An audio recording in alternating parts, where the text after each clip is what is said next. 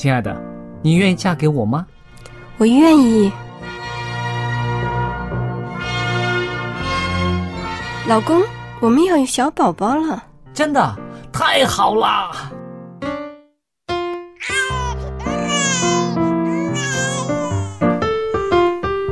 妈妈，妈妈，看我画的画，好看吗？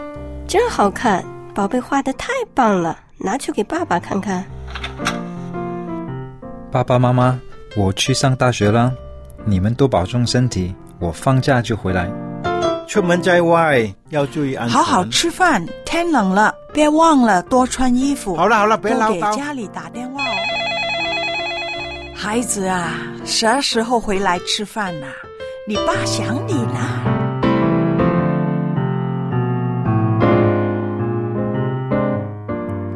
好，明天就回来。家人，给我生命的人，与我共同生活的人，与我分享喜悦的人，也是给我带来麻烦的人。每一天说说笑笑，有时也吵吵闹闹，因为我们是一家人。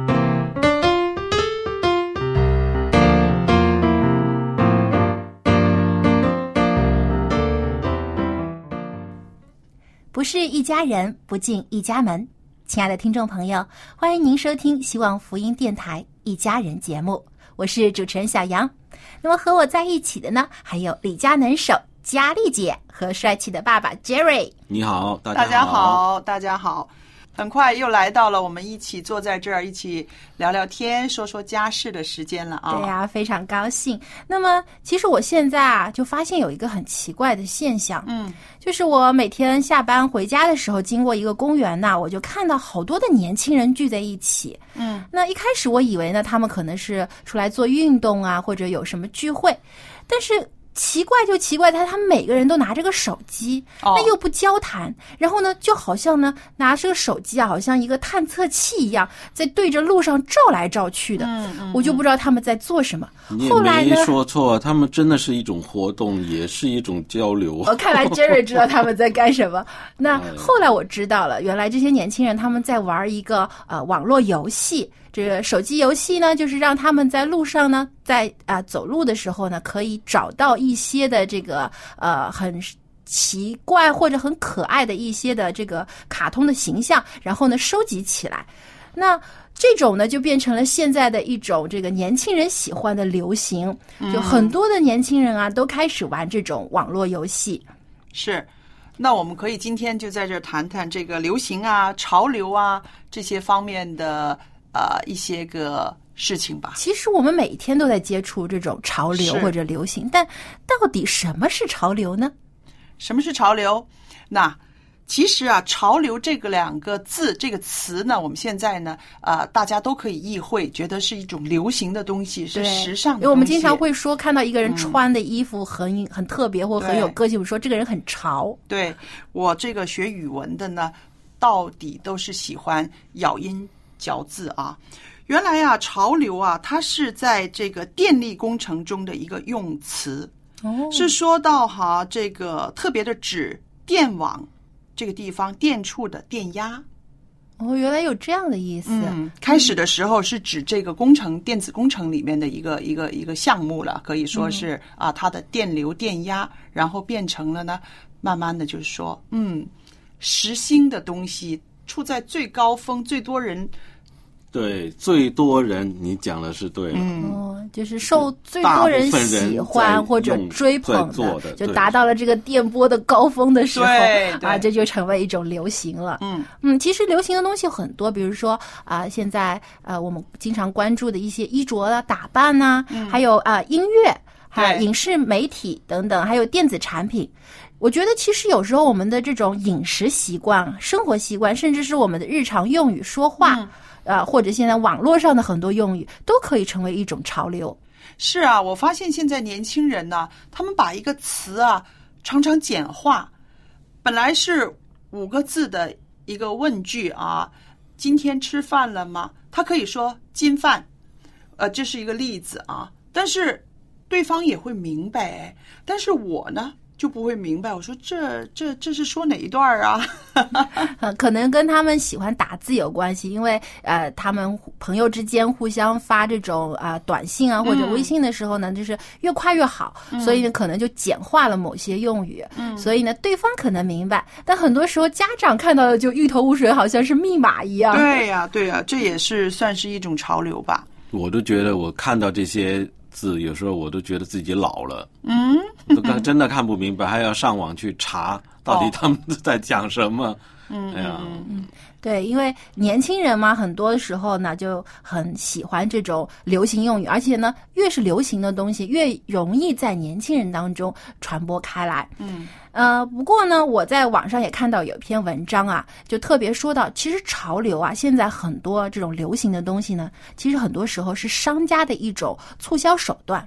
对。比如说呢，有一些服装公司，它为了推出它这一季的某种款式的衣服呢，它就会让一些啊、呃知名度很高或者一些时尚达人穿上他们的衣服，然后在一些公众的场合亮相。然后很多啊、他们的这些呃粉丝啊，看到了之后呢，就很喜欢他们的这种穿着打扮，之后就会跟风啊，也学着他们啊，比如说有的时候啊流流行剪短头发啦，就是因为看到某一个明星啊剪了短发，样子很好看，所以很多年轻的女孩子也学他这样子。对，所以呢，其实潮流有的时候也可能是一种啊、群众的这种群羊效应，好，跟风而已。说完潮流之后，我们找到一个跟潮流相对的一个事情，就是经典。你们大家怎么看呢？其实我觉得最大的区别就是这个时间性，嗯，因为潮流啊，它很多时候是在某一个时间段里面流行，可能过了这一段时期，它慢慢慢慢就不再流行了，就我们说就 out 了，就已经落伍了。对，但是呢，经典的东西它是长久不衰的。是。所以呃，对比了我潮流和经典之外呢，我就想到，其实有的时候啊，一个人嗯，他不跟随潮流，他有他自己的个性，他有他自己的一个啊、方向。那这个其实我觉得也是挺潮的。我不跟随大溜，我不跟着大家走，我就保持我自己的这个我的心态、我的要求、我的标准。我觉得这个也是可能这个也就是网上有说的叫非主流，非主流就是啊、大家都喜欢，但我不一定喜欢，我保持我自己的原则。嗯，就觉得这个原则性啊，对于我们身为基督徒来说呢，其实很重要，因为基督徒跟一般的人有一个很大的不同点，就是我们其实做事情、为人处事是很有原则，嗯，而我们的原则呢，就是来自于圣经和上帝的话语。是所以，当我们在面对这些潮流或者流行的事物的时候，我们会有一个很有原则性的判断力。嗯，我们可以用圣经当中的教导和上帝的话语来提醒我们怎么样去看待现在流行的事物，并不是说每一件流行的事物都不好，其实有一些是有益处的。比如说，现在很流行环保，嗯如果这件事物对我的生活、对我的灵修、对我个人的属灵生命都是有帮助的，其实我觉得去跟着一块儿做也没有什么不好的地方。但如果说这件事物会影响到你自己的生活，甚至可能会给你带来烦恼，甚至说你是被迫去追逐这种潮流的话，那就完全没有必要了。嗯，就是不要去盲从。对，是。对，那你看哈，潮流、流行，我们看到这个流行呢，它有一个就是范畴，它会渲染的很大，这个对区域传对不对播性很快。而且还有很快，像流水一样，马上就。那我们看哈，很多流行的东西，它来得快，也是去得快，去得快对不对就是那就需要呢，人呢要有一个定力。如果你没有这个定力，没有自己的原则的话呢，你永远在跑，在追。对你总是跟在别人的后面。对，对，所以我们看这些个啊潮流的东西，最先吸引的人是谁呀、青少年。所以一些个流行的东西、潮流的东西，先会抓住青少年。刚刚小杨说的关于这个一种商品的一种销售的方式，或者是一种商业行为，它也是先抓住青少年，因为青少年呢，这个心里面的原则啊还没有很坚定，对不对？所以呢，他们是他们比较容易受影响。对这个这个是而且呢，我觉得青少年呢，他还有一种呢很强的这种群体的归属感。嗯，他想要被他的朋友圈里面的人所接纳的时候呢，他就喜想要去了解这个团体当中他们所喜欢的事物。嗯，所以他们追逐的那年轻人自己也慢慢会。改变自己的生活习惯，去符合他们的这种追逐的喜欢的潮流，这样呢，不但让他们自己产生一种优越感，觉得受到关注了啊，博到眼球了，而且呢，提高自己的存在感。所以现在很多有网红啊，就网上的一些年轻人喜欢呢，把一些自己生活当中比较有个性的事情趴在网上晒出来啊受到很多人的关注，点击率啊，他就觉得自己很有存在感。嗯，对，所以这个我们做家长的也要去体谅这个啊，体谅一下自己儿女他们的这这个思想状态，对，要了解他们的了解他们为什么会这样做，对，不要一味的只是制止，有的时候其实要引导，嗯。把他们往正确的、好的方面去引导。那么，我其实还想到一个问题，就是很有意思，就是我们在教会当中是不是也有潮流呢？有。比有有。比，如说呢，我们举个例子，现在教会里面很多人都不拿圣经了，哦，对，因为现在这个纸张电子化了，对啊，因为一开始当初开始有这个智能手机，还没有智能手机的时候，我记得那个时候我们有这个叫 PDA，嗯，就是个人，嗯我忘了中文叫什么了，反正是一台不能打电话的一个屏小小小电脑这样的，我们就开始把那个圣经啊输啊入进去了。电子书啊放在里面，当时就开始很潮了啊，拿出来就嗯，你看搜寻的多快，你看是不是？但我觉得当时可能也不是被很多人接受，因为他大部分那当的然还是觉得圣经更加更就是书本的这种圣经因为人家不知道你是在看什么嘛，你拿着对，有的时候就想，东西咦，为什么一直低着头对着手机看呢、或者玩游戏呢？你到底是玩游戏还是在看圣经？你你你拿着圣经，你肯定是在，人家知道你在看圣经嘛。嗯所以现在更不用讲了，大家的手机都可能都有安装这个圣经的软件啊，还有甚甚至这个呃赞美赞美诗都在手这个手机里边，有一些的诗歌的所以呢，现在唱歌都拿着手机。读经也拿着手机，这也算也算是很好了先进，我们刚刚说了很多潮流的，其实也有一种反潮流，对不对？现在很多人呢，你们都拿电子圣经，我呢就抓一本大大的圣经，我就是那种人。对不对？尤其啊，看到街上哈有一些啊中年男人拿着一本圣经，哎，我们就会想，他是牧师吧？他是传道人吧？啊，他去哪个教会呢？其实我就觉得，像这种反潮流的行为一样，他可以走在这个呃时代的尖端，说不定潮流对，说不定哪一天大家又在拿这个实体书了。对，其实我觉得最主要的不在于说你到底是拿书本的圣经或者是电子的圣经，关键是你有没有看，对不对？对，主要是你能不能从圣经当中得到啊、真正的启发和这个属灵的培养。那么，其实说到这个潮流啊，我觉得教会当中还有另外一种潮流，就是跟我们的饮食有关系的。就是经常呢，我会听到有一些弟兄姐妹说啊，某一样食品对身体很好很好，然后呢，突然之间就整个教会大家都吃这个这个种食不品不光是在教会里边，其实整个社会，我觉得都有这个趋势。对，就是有的时候我们因为现在人很注重健康，所以一旦听说啊某一种食品，比如说之前啊有一段时间很流行吃这个牛蒡根，嗯，那以前我们家餐桌上是从来没有这个牛蒡根的，但是后来呢，我妈妈说她在教会里听到啊某一些的这个弟兄姐妹说到啊这个东西真的好啊，又可以抗癌啊，又可以治这个治那个，嗯，结果我们家也开始吃了，但是吃过之后就觉得，哎，无论怎么做都没有办法把它做的很美味。呃，到后来就觉得变成一种药啊，就哎，为了身体健康，硬硬头皮吃吧。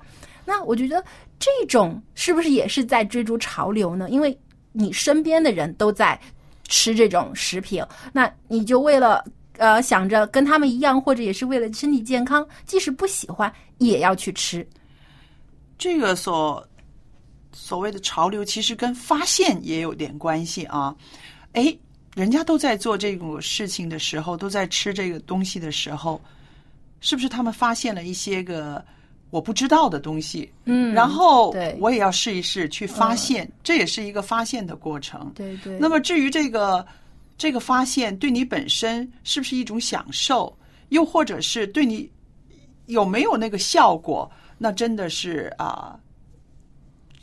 没有一个标准的答案的，对不对？对也许你试一试，觉得很好，哎，这个牛蒡根对我的这个肠胃啊、消化啊是呃很有帮助的，呃，排毒真的有这个效果。那纵使有点不好吃，可能也会吃下去，对不对？我觉得佳丽姐说的很很重要的一点就是适不适合自己。对其实不是每一样食品好的东西都适合所有人的。其实有的时候可能有一些病人他就是不能吃这种食品，对即使它非常的好，可能有很多的营养，但是可能他的这个根据他的病情，他不适合吃这种，所以。首先得了解自己身体情况和自己家人的身体情况。所以我觉得，作为一个家长，我们教孩子的时候呢，啊、我们会让他知道这个潮流，你可以去知道，但是呢，当你要不要去跟随的时候呢，你自己要有你自己的定力。嗯，如果你没有这个定力的话，你就总是跟着这个潮流、流行的东西跑的话呢，你一辈子就会累死了。对晕头转向。对，所以我觉得小孩子、青少年他可能没有这个定力，我们做家长的呢，反而在这方面呢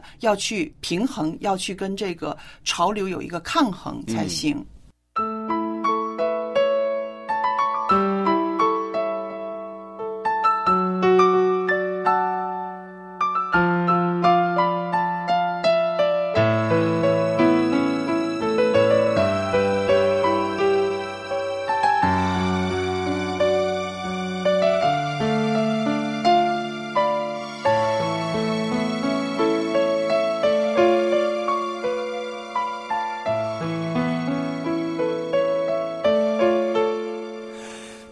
当我软弱疲乏，对未来充满惧怕，你对我痴声呼唤，来到你宝座前，你是如此温柔。甚至我心里感受，你赐下话语，你光照鲜明，你炼净我生命。主耶稣，我心紧紧跟随你，你同在是我的安息。主耶稣，我心紧紧跟随你，等候你，我重新的你。主耶稣，我心紧紧跟随你，你同在是我的安息。主耶稣，我心紧紧跟随你，等候你。重新的你。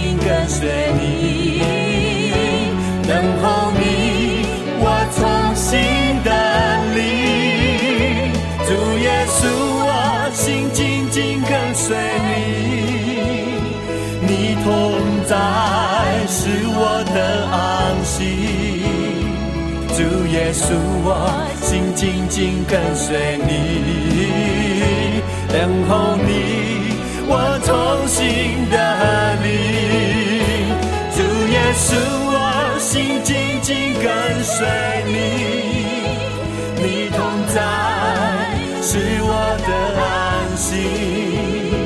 主耶稣，我心紧紧跟随你，等候你我同行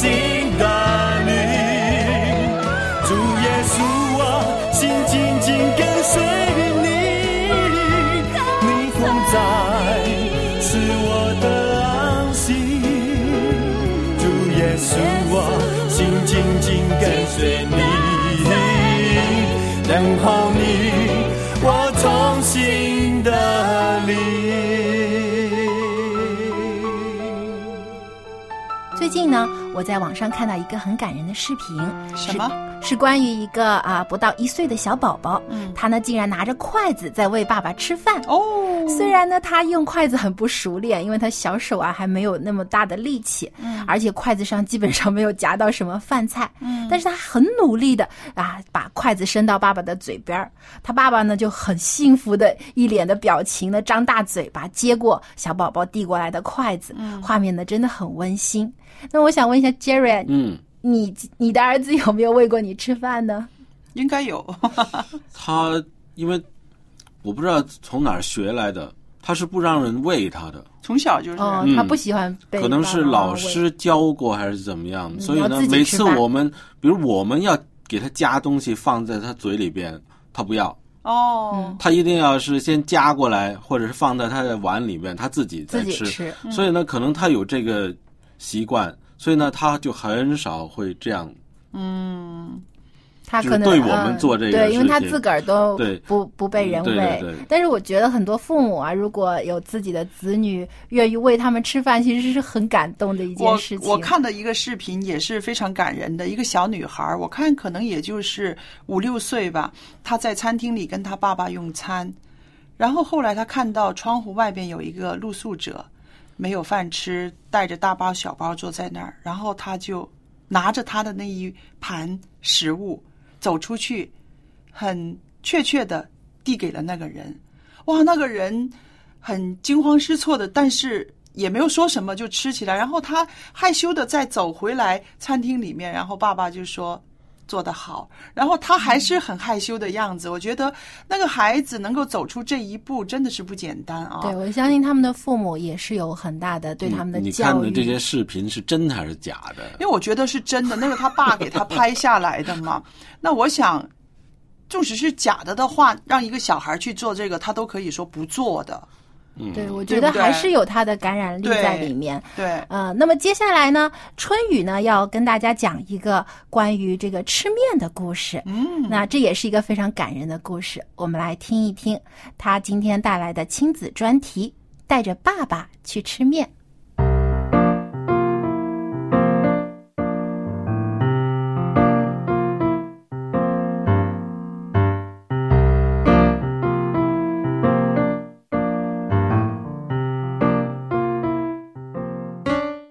位亲爱的听众朋友，平安！欢迎走进亲子专题的时间，主持人春雨正在这里恭候着您的光临。听众朋友，教养孩子，并不是从什么伟大的事情开始，而是从生活的点点滴滴的那些小事情和细节开始。难怪人常说，细节决定胜败。今天你的孩子。或者说，你跟你的孩子在生活的细节上有没有在上帝的话语里呢？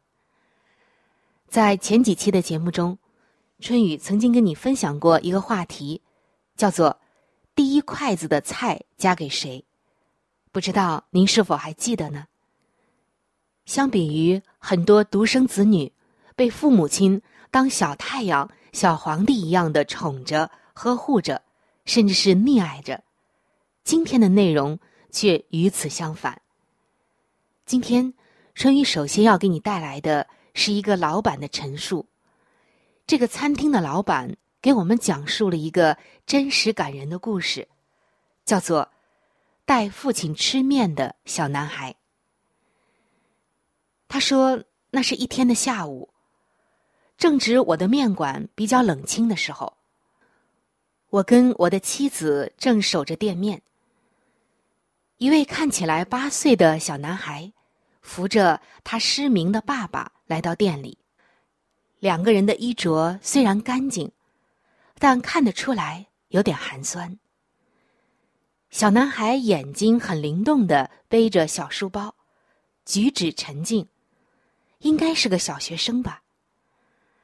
只见他小心翼翼的先让爸爸就坐，然后跑过来点菜。小男孩点菜的时候，却一改前面沉稳的模样，几乎是用吼的喊出：“两碗牛肉面。”老板说：“这个时候啊，可真让我有点惊讶。”我愣了愣。正准备下面，男孩子却慌忙摇了摇手。只见这个小男孩的脸上露出了抱歉的意思，指了指墙上价目表的葱油面，比了一个一，又指了指他自己。哦，我立刻明白了，原来为了省钱，他自己要吃葱油面，却不想被父亲发现。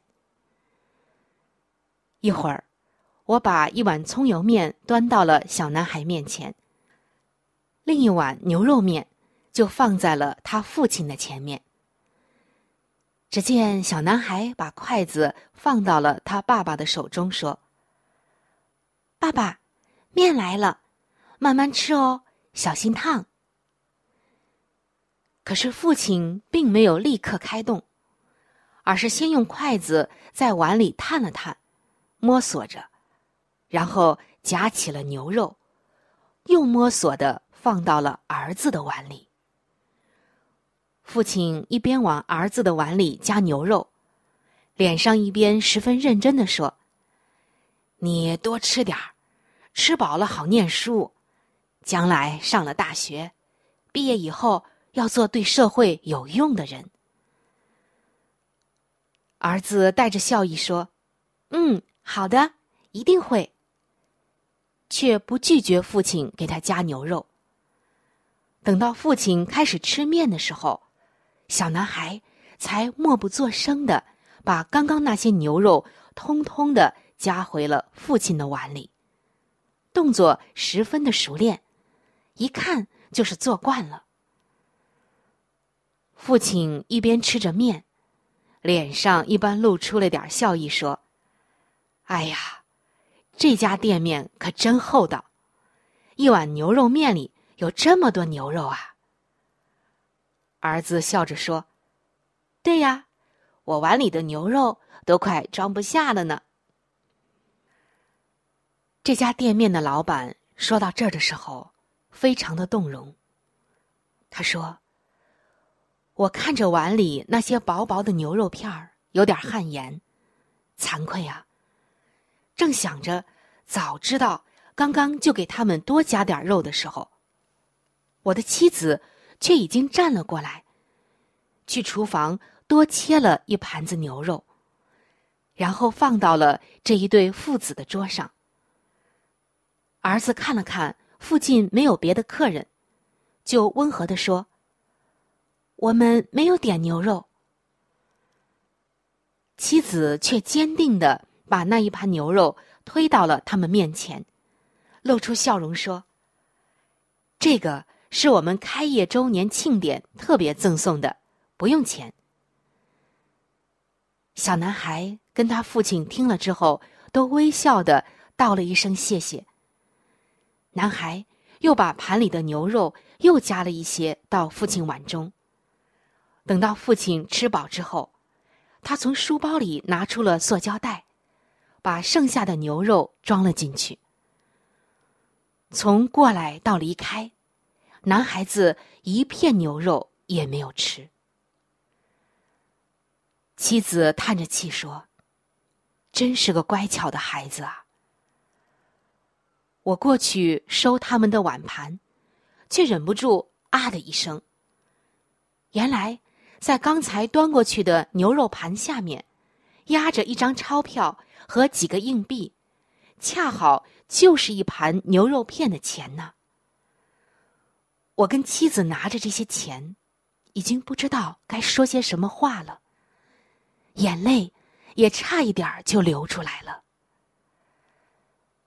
虽然我们不知道这个小男孩长大后会从事什么行业，但是可以肯定，他一定会像他父亲所希望的，成为一个对社会有用的人，因为他具备这两样最最重要的东西，那就是孝顺和志气。亲爱的听众朋友，在圣经的以弗所书的六章二节。这里写道：“要孝敬父母，使你得福，在世长寿。”这是第一条带应许的诫命。刚刚的故事，您落泪了吗？我的眼眶已经湿润了。真的，我真的不知道该怎样的来表达我对这个小男孩的感动，或者说，是心里面深深的一种触动。但是我却知道，他行出了上帝的话，孝敬父母。从圣经中我们看到，上帝是多么悦纳人孝敬父母啊！上帝说，这样的人，上帝要给他祝福。也说这是第一条带应许的诫命，第一条，可见他的分量。各位做父母的朋友，当你在埋怨你孩子有各样问题的时候，可曾想过，你有没有教育他当孝敬父母呢？他是不是在生活的点点滴滴当中都能够孝敬父母呢？他是不是也具备两种特质，那就是孝顺和志气呢？一个人如果连孝敬父母都不懂，他又能日后做些什么呢？当我们把孩子捧得像小太阳，小皇帝、小公主的时候，可曾想过，这是害了他们呢？快快回到上帝的话语中，教养孩子，孝顺父母吧。如果你想让你的孩子得福，那么就让他做那些能够蒙福的事情吧。谢谢春雨的分享。那么刚才他所说的这个故事真的很感人，呃，我相信呢，其实很多的家长啊都非常希望自己的孩子能成为一个学会分享又孝顺父母的好孩子，而且呢，我觉得其实有的时候言。教啊，不如身教。就是你说的再多，不如你自己去做这件事更容易让孩子接受。那么，我就想问问佳丽姐，你有没有什么自己的好的经验可以跟我们分享一下呢？那你刚刚讲的一句话很很到位，就是说教孩子分享，因为小孩子呢，他最小的时候，他不是说很重视分享这样子的这个事情的。那人性嘛，有他自己就吃，有他自己就玩，不是说很会顾的别人的。那么其实呢，做家长的教他分享呢，是教给了他一个一生人。都会得着快乐的一个途径，嗯，对，是不是？你让孩子快乐健康，这是每个父母的一个心愿，对不对？那么，把分享这种事情拿出去给人家去分享，别人快乐，自己也快乐，那种快乐的记忆让他在生命里面留下的话呢，他以后都会找到这个快乐的这个钥匙了。嗯嗯，没错。那 Jerry，你在家里的时候怎么样教你的孩子学会分享呢？分享，那就是当然，每次比如吃东西的时候，就一定是我先给妈妈，嗯嗯啊，然后再给他。他看到这个，每次都是这样的话呢，他他开，比如他拿一个小吃，把把它打开以后，他也是马上就拿给妈妈。嗯，所以这个我们都是这样教他的，可能他就。怎么？他看着我们怎么做，他就会学了。他没根本没有没有想过这一包是他自己的东西。嗯嗯，他可能根本就没有这个意识。他觉得这些东西反正打开就是大家一起享用的。嗯，我觉得 Jerry 的这种方法非常好，而且还有 Jerry 呢，就是说出来一个一个窍门儿。我们那个年轻的弟兄姐妹啊，如果你要是找对象的时候哈，你先看看他爸爸妈妈是怎么相处的。嗯嗯，对，对不对？你看他爸爸妈妈是怎么相处的话，那个孩子肯定他会把爸爸妈妈的一个模式带入一个他自己的家里面的。对对，有的时候，所以我们说家教很重要嘛。对因为父母其实是孩子生命当中的第一个老师对，他们有的时候其实做的比说的更容易让孩子记住。嗯，家教家风，嗯，对，所以有的时候父母自己在注意言行言语的同时啊，嗯更应该注意自己的这个下意识的行为。当你平时的时候就做出一种啊。愿意分享、有爱心、嗯关心别人，也关心自己的长辈。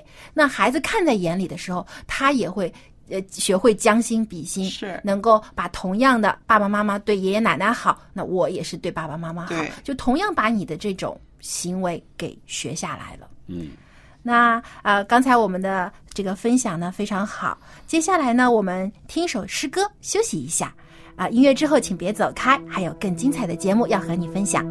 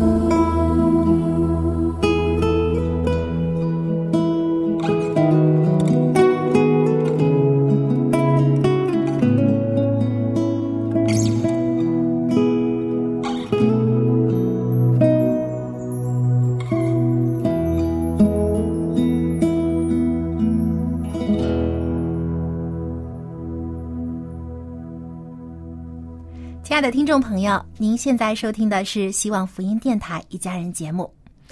啊、佳丽姐啊，嗯，呃，你记不记得我们前不久去了一家这个敬老院，探访那里的长者？对，其实呢，我发现啊，我在跟这些长辈们讲话的时候啊，嗯非常紧张，我不知道应该用啊、嗯怎样的话题，或者说用怎样的言语啊，去跟他们更加亲近。因为那时候啊我很害怕自己说了一些不适当的话呢，伤了他们的心。其实啊，很多年轻人都有你这样的心情。其实很想跟老人家亲近，可是呢，又觉得不知道从何说起，是吧？就是那等一会儿呢，我请来了蔡博士，蔡博士跟我们谈谈，我们跟长者说话的时候啊，有一有一些事情呢是应该小心一点的。当你做了这一点点的改动的时候呢，那些个长者们就会很快乐、很开心了。好，那我一定要仔细听了。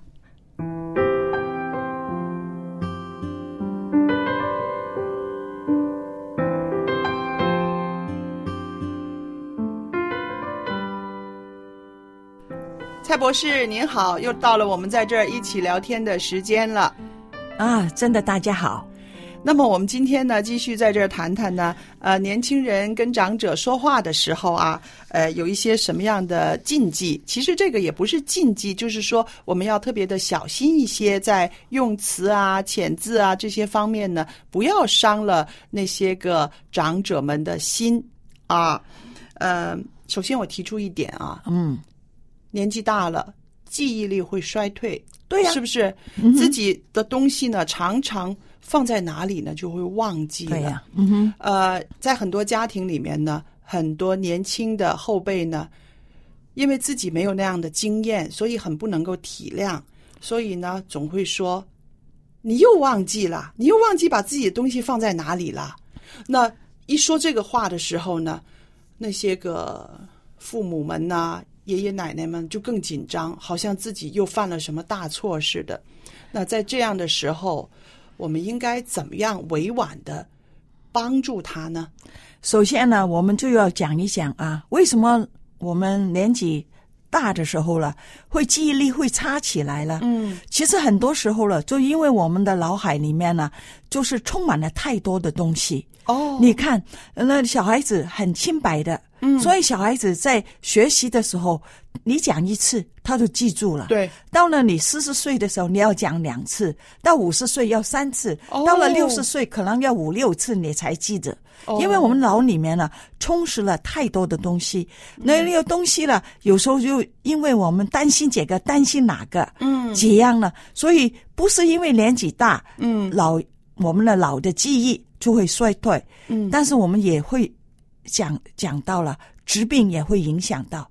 年纪大的时候，很多慢性病，对。啊，慢性病的时候，特别是有高血压的时候，嗯。啊，呃或者是有中风啊，啊，高胆固醇呢，那些都会阻碍了我们把信息传到去我们脑海里面的。哦，呃，怪不得他们呢就很容易，好像年纪老的时候了，大的时候了，就是容易有这个记忆力衰退的原因。那我想问，有一些药物是不是也有一些影响啊？，对，有些药物也是会影响的。所以现在我们在市场上哈、嗯在我们的社会里面，很多人有这个失智症。失这个失智的时候，很大的可能性呢，就是一些小的中风。哦每一次小的中风呢，就把那个老的细胞啊，嗯把它就是阻塞了，嗯或者完全失去了它的功能。嗯，那么慢慢脑细胞一失去了，不会再长。对，不像我们的啊、肌肉细胞啊、胃啊、骨头，它们会有再新的。生，嗯。对，但是脑细胞不会再生，哦。所以他们呢，就记忆力慢慢就不太好的时候，我们就可以安慰那些老人家的时候，就讲、哦。忘记了就算了，嗯。我们一起慢慢来想嘛。嗯。我们可能是要细心的来找一找，如果你记得的话，嗯。你不妨可以这样提醒他，不用担心，我知道你的东西放在哪里，嗯是吗？对，因为很多时候我们放东西的时候，很多时候有一个习惯，嗯。从年轻的时候，对，好像我一回家的时候，我就把我的钥匙了，一定是放在某一个位置的。对对，但是有时候急起来的时候，可能家里面或者有个电话，家里面嗯电话在响的时候，你在门外的时候，一开了门，把门关上，冲啊去接电话。啊那个时候你就没有把你的钥匙放在一定放的地方。对，我也觉得呢，在家里面呢，要养成一个习惯。那无论是一个人住的长者也好，或者是跟家人住的长者也好，我们都要协助他们，给他们养成一个习惯。你的重要的东西是放在哪里的？对，钥匙放在哪里的？眼镜放在哪里的？手表放在哪里的？这样子的话呢，就是他忘记放在哪里的时候呢，你也知道可能在哪里，对对不对？对还有呢，就是说啊、我们大家家里面呢东西越少的时候，应该是对长者来说越容易生活的一个状态，对不对？对了。但是我们人呢，就是很奇怪的，很喜欢什么都啊，与备不时之需。对，哎呦，把东西了，这样也留一点，那样也留一点。尤其是长者以前生活艰苦嘛，对他们不舍得扔东西的，对对对，所以我们真是要最好越简单越好。嗯这个对他们的智力、他们的记性啊，都是有帮助的。嗯嗯。那么还有呢，呃，我也知道呢，容易有纠纷的，在家里面呢，就是说，呃，长者的生活习惯和年轻人的生活习惯不大一样的。刚刚我们已经提到了一些，就是有一些长者呢喜欢收东西，喜欢留东西，那么感觉起上来呢，就是不是很干净，不是很清洁，对，是不是？嗯，那这个时候呢，有些年轻人呐、后辈呢，就是嘴不遮拦了，没有遮拦了，讲的话非常的刻薄，是不是？有的人就会说：“你有没有搞错啊？家里面收这么多这些乱七八糟的，就像垃圾堆一样，你住在垃圾堆里面啊。”那其实是很伤人的。我觉得这件事呢，呃，就是你讲了这样的话，他也不可能一下子改的。对，不如从长计议，对，好好的计划一下，怎么样改变他的心态了，是对吧？，我们首先呢，我们不可以伤了他的心。嗯如果你讲话的时候伤了他的心的时候，你以后讲什么话他都不会填的。嗯哈、我们都晓得了，你讲一句伤害的话，需要讲五六种那个鼓励的话，才可以把他的心态平和起来。所以，如果你看到这样的情况的时候，呃，周末放假的时候，你去看他，如果家里面很脏的时候、很烂的时候，你也不要呃告诉他，哎呀，好像垃圾堆一样。我们要讲是讲什么了？嗯，哎，你看你自己打理整个家庭实在是很辛苦。现在我有点空，我让我们一起动手哈、来做一做这些家务，好不好？哦，你就讲就不会伤到他的心。对，因为年纪大的时候了，他比较敏感哦。嗯，我们就明明晓得了，一个老人年长的人，很多时候他都觉觉得我吃盐比你吃米还多，哈，我我过桥比你吃米还多，过桥比你走路还多。啊，就是嘛。所以你看这些啊，年纪大的人他们会敏感，嗯。啊，所以有时候你自己也要做个好榜样。嗯。啊，你要他要干净小一点东西的时候，你也要你自己的空间里面也是这样。嗯。我还记得我妈妈啊，她是啊过了六十五岁才移民去加拿大的，嗯。所以他看到加拿大的人呢，很浪费，什么都是用了都是丢，用了都是丢。嗯。呃，但是妈妈呢很舍不得，每次他去快餐店的时候了，嗯。吃的东西，哎呦，那些杯呀、那些盘子都是塑料的，嗯，他们就是一次性的嘛。对，但是他把把它了，呃，就是把它慢慢每次啊喝的杯子啊、吃的盘子啊，还有那个塑料的什么叉缸啊嗯啊、羹叉啊等等，都留起来了。哦他最初的时候了，他就留在他自己的房间，后来房间放不下的时候了，我们就把呃厨房也放进去了。呃，哦我们家里面有个规矩很好的，你们的房间是属于你的，哦啊，所以你要除什么了，我们不说什么。嗯公用的地方呢，我们就可以有权说话了。哦，就就就就可以跟妈妈说：“我说妈妈，这些快餐的东西虽然是很有用，但是你看我们家里面的盘子啊、刀叉、碟子、筷子都够用了，那些不要了好吗？”嗯就是这样的跟他讲，嗯，那么就不会一个小孩子一样、啊，对，就不会伤他的心。是，所以呢，我们觉得呢，确实是长者呢有他们生活上的一些习惯，呃，年轻人看不惯的时候呢，觉得我是好意，我很想帮你，但是如果帮的不得法的话呢，他会。删掉了这个跟你沟通的大门，比如有些老人家，呃，长者他就是不喜欢年轻人去看望他，对呀、不让他们去他们家，为什么？挑剔。因为你你一来就是挑剔，你一来就是做侦探，你一来就是。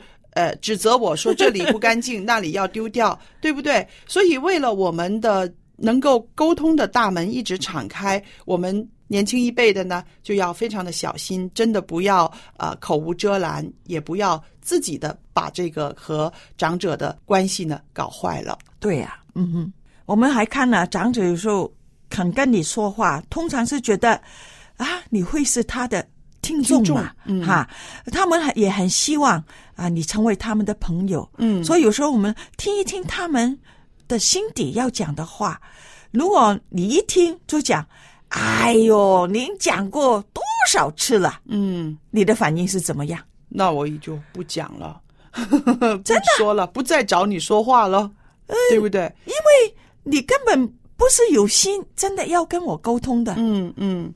所以我们想到哈，呃，一些长者朋友确实在他的生命里面一些很重要的事情呢，他会反复的会念叨，因为呢，年纪到了这个年纪呢，以往的很多记忆、很多经验呢，让他觉得念念不忘，所以看到年轻人想跟他讲话的时候，他就会重复也说不定，对不对？对对那这个时候我们真的是应该有一些耐心。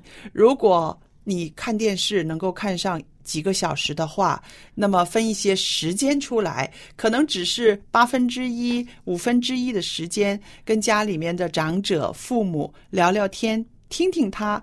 纵使他讲过很多次的事情，你都听一次，再多听一次，其实呢，对长者来说呢，是一个很大的安慰啊。对呀、还有我们跟他讲话的时候，不要东张西望的，嗯，因为很多人呢在讲话不专心，对。啊、特别是现在每个人都拿个手机，嗯，哈，一个叮一下就把手机拿出来，你跟他讲话，那个时间是属于他的，是。哈，所以我们就可以呃有一些表示，都在讲的时候，轻轻的点一点头啊，嗯。或者是重复一下他的意思啊，表示对他的认同啊，嗯。那么他就有兴趣了。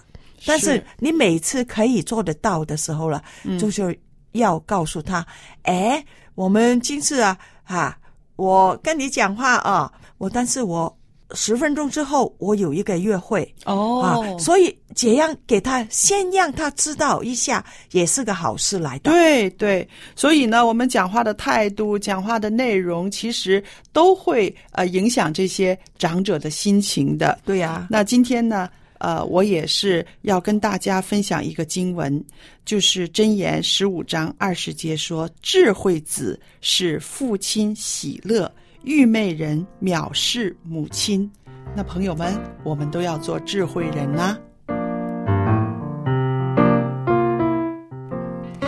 非常谢谢蔡博士的分享。嗯，我听完之后呢，我就知道啊，以后跟长者讲话要注意些什么了。嗯呃，其实呢，刚才我也上网找了一下，我发现有一个啊网友啊说了非常有意思的话，他说、跟长辈讲话要掌握三个法宝。来说来听听。一个呢，就是你要倾听；嗯，第二个呢，你要不停的点头；啊哈，第三个呢，就要表现恍然大悟。哇，原来是这样子点的。，要夸张一但点。我觉得呢，当然你要有真诚了，你不能啊假装去敷衍人家老人家。但是呢，的确是有的时候跟长辈讲话的时候啊，你要多听他说，对，因为长辈呢，很多时候他有生命当中很多的经验啊，他的经历，他很想跟别人分享。其实那个恍然大悟，哇，原来是这样子啊，就是肯定肯定他的价值，让他更有自信。没错，没错。嗯其实的确有的时候，我们跟老人讲话的时候，有这种恍然大悟的感觉，